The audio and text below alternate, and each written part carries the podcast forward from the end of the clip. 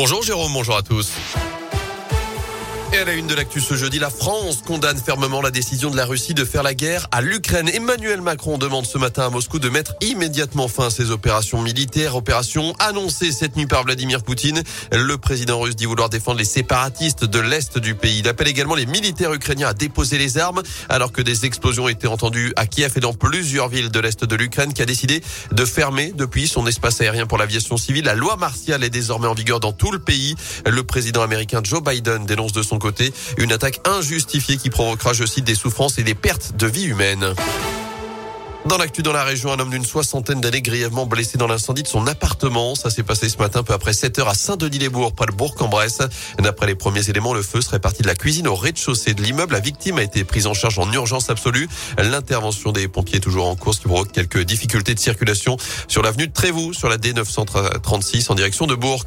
La police judiciaire de Lyon à l'origine d'une saisie de 700 kilos de cannabis dans l'Oise. Quatre individus ont été interpellés lundi alors qu'ils déchargeaient la drogue dans un entrepôt.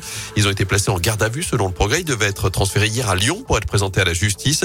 Résultat de plusieurs mois d'enquête sur ces poids lourds soupçonnés d'apporter d'Espagne de grosses quantités de cannabis. D'abord dans le département de la Loire, mais les investigations ont permis de déterminer qu'il s'agissait d'un trafic de plus grande ampleur alimentant non seulement la région Auvergne-Rhône-Alpes, mais aussi l'île de France et les Hauts-de-France. Moins de tués, mais plus d'accidents et de blessés. C'est le bilan de la sécurité routière l'an dernier dans l'un bilan présenté hier. Au total, 35 personnes ont perdu la vie en 2021 sur les routes du département, 8 de moins que l'année précédente, année qui avait été marquée en 2020 par les confinements, le télétravail, mais aussi par une hausse du nombre de morts à cause du relâchement des usagers de la route. En 2021, ce chiffre est donc en baisse, mais pour Cécile Bigot de Kaiser, la préfète de l'un, le nombre de victimes pourrait encore diminuer si les usagers amélioraient leur comportement au volant. Un tiers des accidents sont le fait de personnes qui sont sous l'emprise de l'alcool ou de stupéfiants.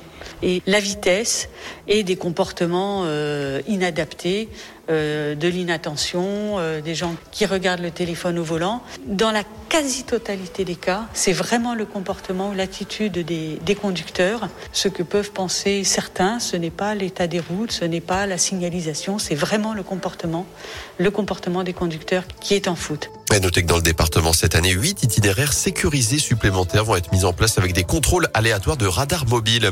À retenir aussi l'une des dernières réformes du quinquennat, le Parlement a donné son feu vert hier à l'allongement du délai légal pour recourir à l'interruption volontaire de grossesse. Il passe de 12 à 14 semaines. En foot, près de 300 personnes réunies hier à l'Etra pour assister à la séance d'entraînement des Verts, la première en public depuis près de 4 mois pour les joueurs de l'AS Saint-Etienne qui préparent leur déplacement à Paris. Ce sera samedi soir en Ligue 1. Le Clermont Foot accueillera Bordeaux dimanche à 15h. Week-end chargé à Clermont avec à l'affiche également la SM face à Perpignan samedi à 17h15. Le Michelin ouvrira d'ailleurs ses portes dès 15h pour suivre Écosse-France à 15h15. Je pense que